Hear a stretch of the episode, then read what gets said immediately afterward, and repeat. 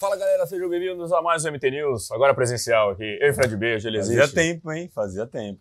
Só tive que trazer ele pra Kona pra poder gravar com ele, tá difícil. São Bernardo é longe, pô. Tá vendo longe pra caramba.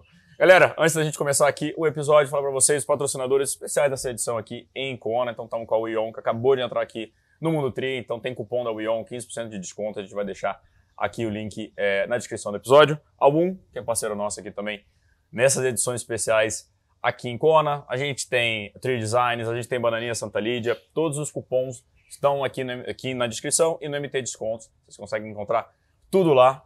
E vamos falar hoje de Kona, falar de muita coisa. E o que, que a galera precisa falar pra fazer, Fredão? Cara, a gente tá aqui no Havaí, então curtam esse con- conteúdo, porque de certa forma vocês fizeram a gente chegar até aqui, ajudaram bastante na divulgação e no crescimento da produção do nosso conteúdo aí. Então continuem curtindo, compartilhando, comentem, mandem dúvidas, mandem críticas, mandem elogios, que a gente também gosta de vez em quando de receber algum. Mas é isso. Segue, compartilha, manda pros amigos, pros inimigos. Chama todo mundo, chama todo mundo. E agora bora pro episódio que vai ser longo hoje. Bom, galera, antes de gente falar do assunto principal de- desse MT News, vamos falar dos resultados do final de semana. Perdão, Manuel Messias pode no WTCS de Cali. Cara, que chegada, inclusive, né, meu? Chegaram colados ali, diferença de um corpo ou dois entre os três primeiros ali, o quarto colado no Messias. Uma prova incrível, um resultado inédito, animal, assim. Não dá pra, independente da gente estar em Kona, não parabenizar muito o resultado do trabalho desse cara, né? Messias é fantástico. Então, pontos importantes para Paris, vai estar em Paris, então, animal, pode, terceiro colocado. Primeiro, Alex e segundo, Alistair, uh, Jonathan Brownlee. Uh, o Hidalgo também competiu, uh, 29, 29, perdão, senhor, estou, estou meio nervoso. 29. E no feminino a gente teve também brasileiras, mas o pódio ficou com Georgia, Georgia Taylor Brown, Emma Lombardi e Taylor Nib, com a DJ em 26 e a Vitória Lopes em 42. Uh, tivemos 70.3 em Veneza. É, tinha dois brasileiros largando, o Rafa Tutera ficou em 36 o Thiago Vinhal uh, não terminou a prova. A vitória foi do italiano Alessandro Fabian, que também era da ITU e agora está se dedicando às provas de meia.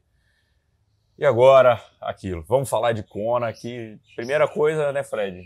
Animal. Animal Ah, isso aqui. experiência é incrível, né, cara? A energia da galera, a ilha vive isso, respira isso durante esse período. É, o número de pessoas envolvidas, de estrutura, de voluntários, é tudo surreal, assim. é.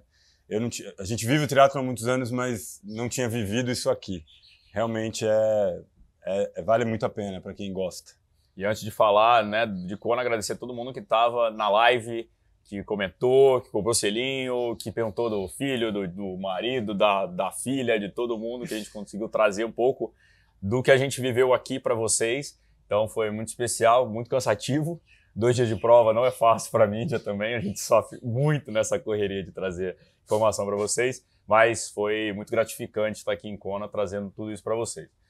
Bom, agora vamos falar da prova, senão a gente vai se delongar mais ainda e vai ser mais longo. Então, primeira vez que acontece em dois dias, então quinta-feira tivemos o feminino e sábado o masculino. Então vamos começar falando do feminino.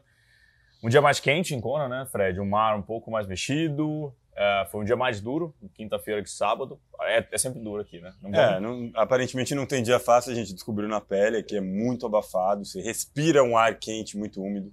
É, mas o calor de quinta foi maior do que o calor de sábado na prova masculina, as mulheres sofreram mais, com certeza. É, aqui é lava de um lado, lava do outro, então calor com a rodovia aberta, não tem nuvem, nunca tem nuvem, as nuvens ficam mais perto da montanha, então vem o sol, é realmente, é realmente muito duro. Mas falando um pouquinho da prova feminina, então, é um race recap aí, né? Lucy Charles, para surpresa de ninguém, saiu em primeiro da água.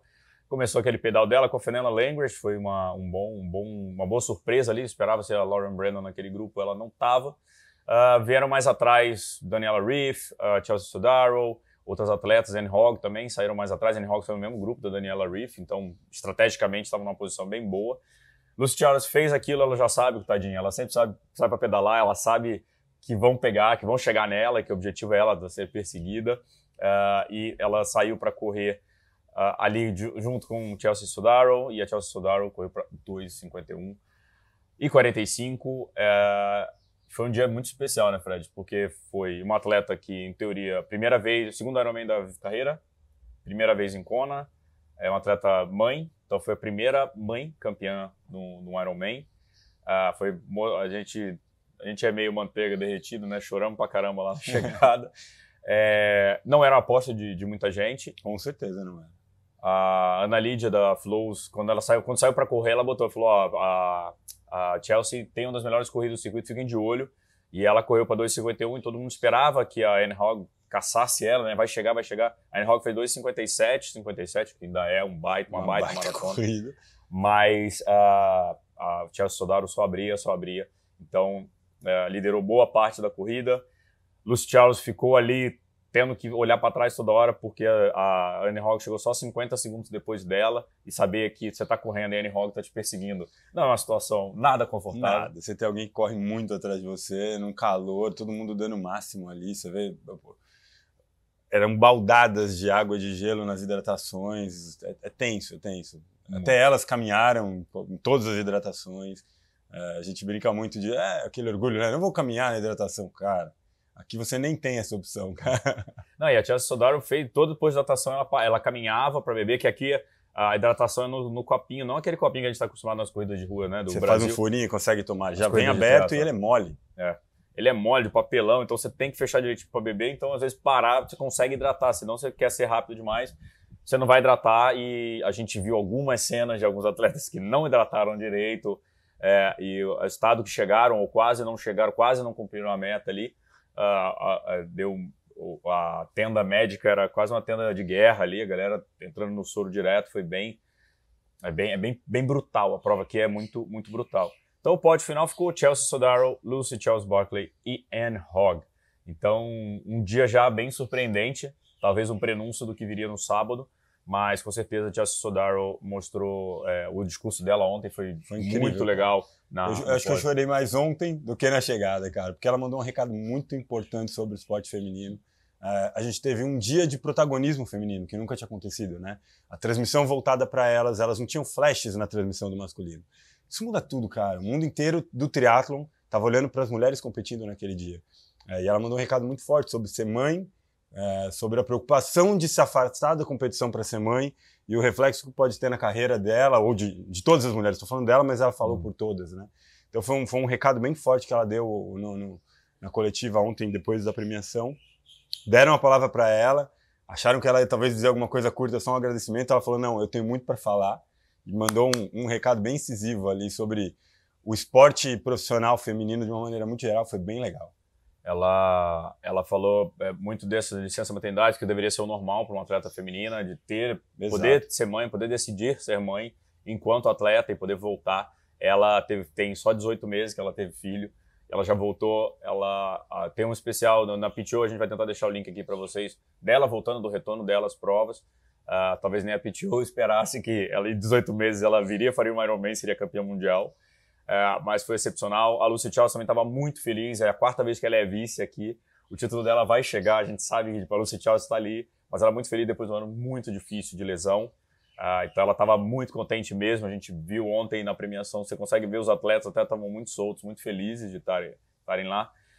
E Anne Hogg comentou que ela apertou demais no pedal. Ela andou com um grupo que era mais forte, ela sabia, então ela arriscou andar lá para ver o que, que ela correria depois. E ela viu que não sobrou muito para a corrida. Ela até brincou na, na, coletiva de imprensa que ela falou: todo mundo falando, você está chegando, você está chegando. E ela, cara, não tem mais nada, eu não consigo mais. eu tô chegando, eu só quero ir, né? eu só quero acabar isso. Então, mas mais uma vez, já foi campeã aqui em Kona, agora pode em Kona de novo. Então, é muito legal. E falando sobre as brasileiras, né? Bia Neres completou a prova para 10 horas, 38 minutos e 52 segundos.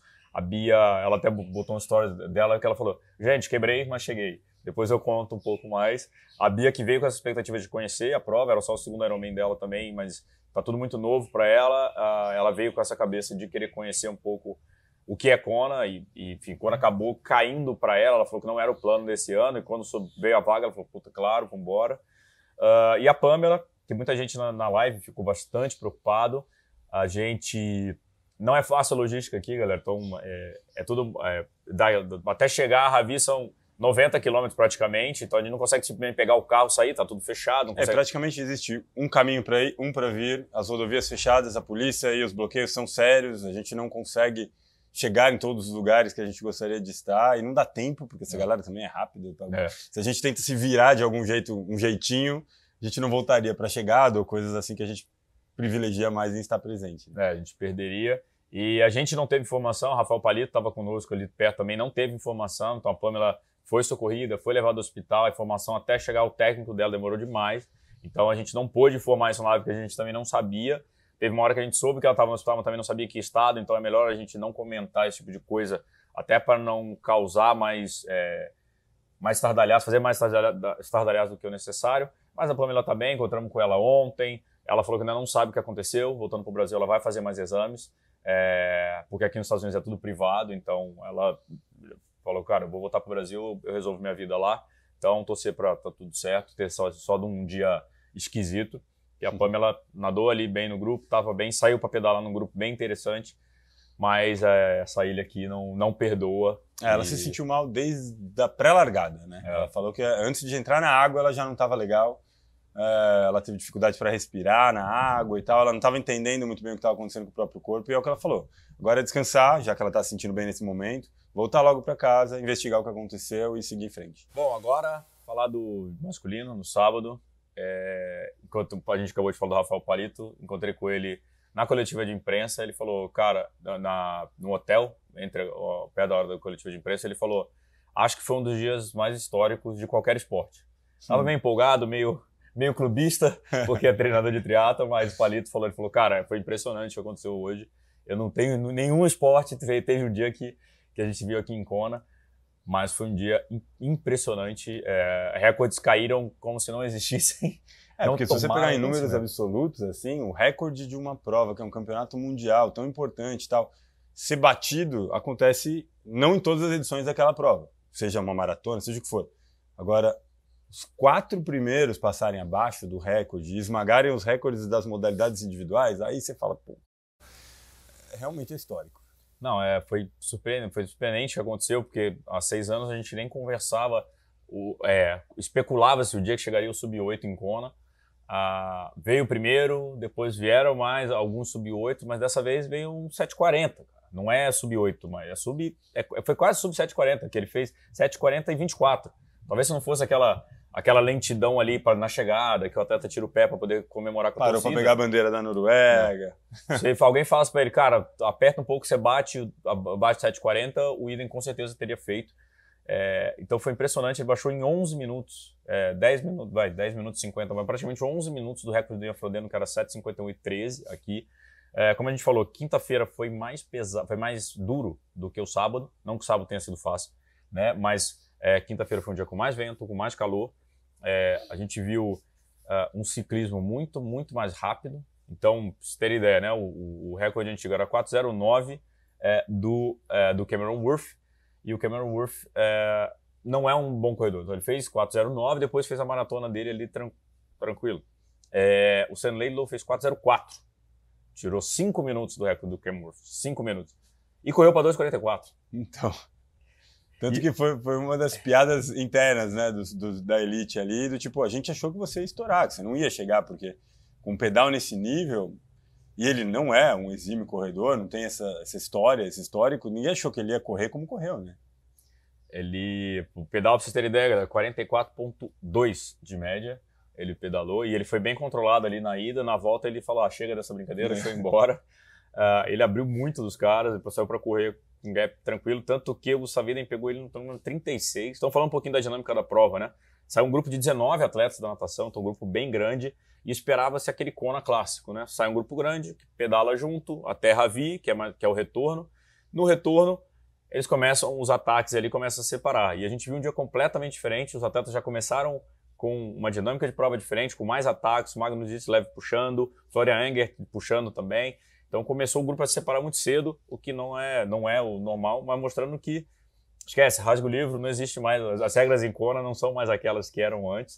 Uh, Especula-se muito. Ontem a gente estava trocando ideia. O que é muito louco aqui, galera, é que você tá, do nada está sentado trocando ideia com o Mark Allen, com o Bob Babbitt. Ontem eu estava conversando com o Bob Babbitt na cerimônia de entrega, como somos melhores amigos agora, best friends forever. E uh, que a gente eh, falou, tipo, é, o, esquece aquilo que, que acontecia antes, tipo, é, é, é, é impressionante o, o, que foi feito e o que essa nova geração está trazendo de dinâmica para o esporte. Porque o Gustavo Iden tem 26 anos, Sam Laidlow 23 e o Christian Blumenfeld 28. Então, assim. É... Muita lenha para queimar ainda, né, cara? E, e, e, performando nesse nível, aliando ciência, muito estudo, muita estratégia. Não é uma prova de raça só, né, cara? Aquelas aqueles batalhas de triatlon baseadas na raça estão ficando um pouco ultrapassadas, né? A raça não vai ser suficiente mais. E o que o Bob Babbitt, eu perdi o link do meu negócio, estou voltando. O Bob Babbitt falou muito sobre a questão da pandemia. Porque como tem três anos que os atletas não voltam para a eles conseguiram treinar. Antigamente os atletas vinham muito cansados por causa de ciclo de classificação e você não tinha um, um, uma possibilidade de ir desenvolvendo tanto para chegar em Kona. É, no, no, é, chegava em Kona, obviamente, no ápice, mas depois de ter feito talvez um Ironman há cinco meses, é, né, uma coisa um pouco mais recente.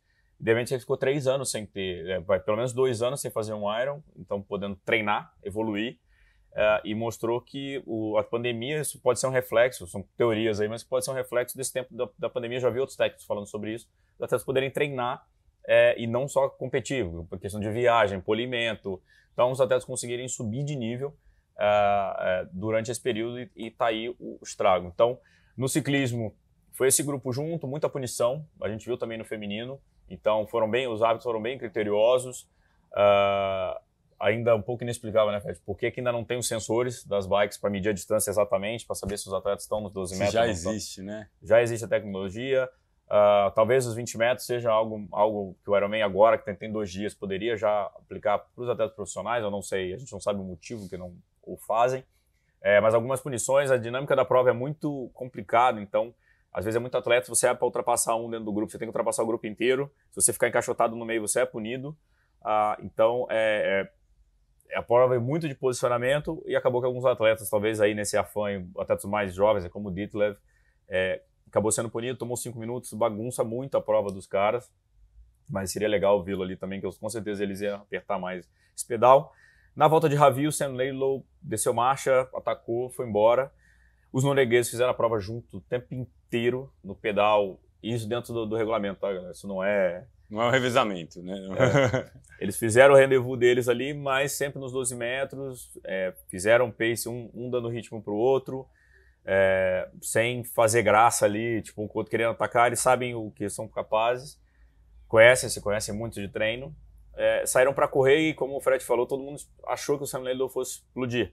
Inclusive ele achou também Inclusive, que ele fosse Ele falou, né? Que ele é especialista em explodir é. a partir de 7 horas e 45, foi o que ele disse, né? Aí ele, aí ele falou, por isso que eu fui rápido, 7 horas e 42, que aí eu, eu precisava acabar antes. Que é. e, e aí começou a perseguição. O Gustaviden, durante a live, eu falei que era o meu favorito ali, não, do jeito que estava a prova, para mim era o meu favorito.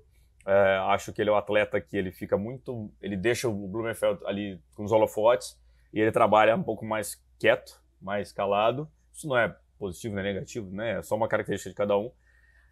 E ele foi, apertou, saindo do Energy Lab e começou a apertar e tirou um minuto muito rápido. Vocês viram, tem entrevista com ele, a gente entrevistou o Gustavo Iden, tem entrevista com o Sam Ledlow que a gente vai soltar também. Uh, e ele apertou e conseguiu pegar, fizeram aquele gesto muito bonito de se cumprimentarem ali. Uh, esse gesto esse que já foi ruim lá atrás, quando o Andreas é, Heilert é, foi é, ele chegou no Chris McCormack e deu uma complementadinha assim também. Só que isso, ao invés de pegar e ultrapassar, o Chris McCormack cresceu nisso aí, deu na cabeça do André, então, tipo, ele ia ser ultrapassado, pegou isso como força. Foi um, um foi óbvio, né? Foi mesmo cumprimento, tudo, mas virou força pro Chris McCormack nessa época, eu não lembro o ano exato que foi esse Ironman. Então dessa vez o Gustavinen foi, cumprimentou, mas não, não deu chance pro Sam Neidon nem reagir. Ele correu para 2,36 e 15, que significa 3,42 de pace. O recorde anterior era 2,39,59 do é, Patrick Lang. E o recorde anterior era 2,40,04 do Mark Allen. Olha a distância, né, cara? E aí, de repente, o cara pulveriza o recorde. É o que você falou, ele não deu chance mesmo. Ele estava fazendo uma corrida bem controlada, bem consciente. É, ele e o Gustav ali pensando que momento vai, que momento não vai, trocavam a ponta, mas aí acho que ele viu que o, o Blumenfeld não ia seguir e falou, cara, vou, vou, vou descer a perna aqui. E esse cumprimento é legal porque você percebe que, cara, do mesmo jeito que o McCormick pegou isso como motivação, ali não tinha jeito, porque ele passa numa velocidade, ele só, ele só dá aquela diminuída para tocar a mão do cara e, e, ele some na frente, é muito rápido. É. Ele ainda tinha muita perna ainda até, até a linha de chegada, tanto que ele chegou super inteiro, né, cara? Ele chegou, comemorou o título e tal, depois Sam Laidlaw chegou. Aí o Blumenfeld chega logo na sequência e o Blumenfeld simplesmente apagou, galera. Apagou, a gente estava do outro lado. É, já apagou, deitou, ficou lá, né, Fred? Você falou hiperventilando. É, você, você via o, o tórax dele subindo, descendo, subindo, descendo muito rápido e muita gente em volta, né? A gente, não, a gente tava uma visão meio de cima, assim, não dá para ter ideia do que estava acontecendo, mas ele já estava apagado. Ele saiu de lá carregado. É... Maca, né? Pegou exato, a maca. Exato, saiu de lá carregado, foi, foi removido. E tanto que a, a, a premiação pode ali na hora até atrasou por conta disso, para esperar ele se recuperar e ter condições de voltar, mas voltou ainda escorado é. em outras pessoas. Em compensação, o Idem estava lá, o Idem estava esperando, rindo, o cara. Já trocando ideia com, com a respiração normalizada, sem estar com a respiração acelerada. Cara, o cara correu demais. A gente está gravando na segunda. Ontem encontrei com ele lá no, no banquete do, dos campeões, na premiação. Aí eu falei para ele: e aí, as pernas estão boas? Dá para fazer outra? Ele: ah, acho que já dá, acho que já dá. Os noruegueses têm um, têm um humor um pouhouquinho mais seco, né? E, tipo, não, acho que já dá sim, já dá. E foi, foi engraçado. uma foto hilária, inclusive, né, cara?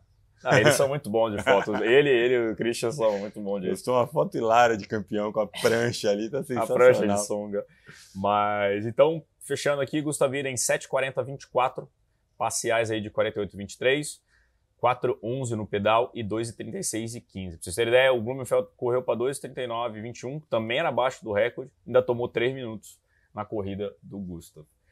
Uh, Sam Laidlow 7:42:24 com a melhor parcial de bike. E o recorde de bike agora pertence a Sam Laidlow 4:04:36. Então a gente está vendo períodos aí sombrios onde as pessoas já já vão fazer sub 4 nesse ciclismo do Ironman. É... E o Christian Blumenfeld terceiro com 4, 7:43 e 23. Uh, então algumas curiosidades aqui. O Gustav foi o mais jovem a ganhar Kona, é, na idade dias passados. É, é o quarto estreante, então no podcast eu menti para vocês, desculpa mas na verdade me enganei. Uh, óbvio, o primeiro Ironman, um estreante ganhou, porque era o primeiro Ironman, tinha que ser um estreante. Uh, depois disso, tivemos é, Luke Van Leert ganhando em 1996. Uh, é, Dave Scott também ganhou, mas desde 1996 um estreante não ganhava em Kona, isso não é normal, não é normal rookie ganhar. E a gente teve um pódio com três estreantes. Então, Gustav Iden, Sam Laidlow e Christian Blumen foi a primeira vez deles Uh, em, em Kona, o Gustav, só o segundo Ironman dele, o Blumenfeld tem um a mais, que é campeão mundial 2021, que aconteceu em 2022, aquela história de sempre. E o recorde anterior que ao Frodeno foi baixado aí em 11 minutos. Então foi um dia também especial na ilha, é, condições muito favoráveis, sempre duro, mas condições muito favoráveis para recorde. Dos brasileiros, a gente teve, falando em recorde, Igor Amorelli, 27 colocado, foi o melhor brasileiro, fazendo também o melhor tempo da história do brasileiro, 8:23:23. O André Lopes foi 28 ele e Igor fizeram a prova, ficaram bem juntos na prova, aí um bom tempo, 8,25,28, que é o segundo melhor tempo de um brasileiro. O André deu a sacola pra gente aqui. E o Reinaldo Colucci, 8,57,16, o rei que falou que a prova dele nada deu certo, que ele tem que se acertar com a ilha, que a ilha não gosta dele. Mas ele falou que fez as pazes já com a ilha, é, trocou uma ideia longa com a ilha, que já estão fazendo as pazes agora para voltar aqui melhor do que foi dessa vez. E bom, antes de te encerrar, temos que falar também de um, outras conquistas do Brasil. Agora falando de alguns atletas amadores. Sabem que não é normal a gente falar de amadores aqui, mas acho que esses feitos em Kona merecem muito destaque. Então na quinta-feira a gente teve três pódios com duas campeãs mundiais. Então Júlia Iglesias, bicampeã mundial do 18-24, ela foi campeã em St. George e agora repetiu o feito aqui em Kona. Ana Augusta, campeã mundial da 35-39, Aninha espetacular. E tá aqui um spoiler para vocês: amanhã o podcast é com ela, que a gente gravou aqui em Kona, depois da conquista dela.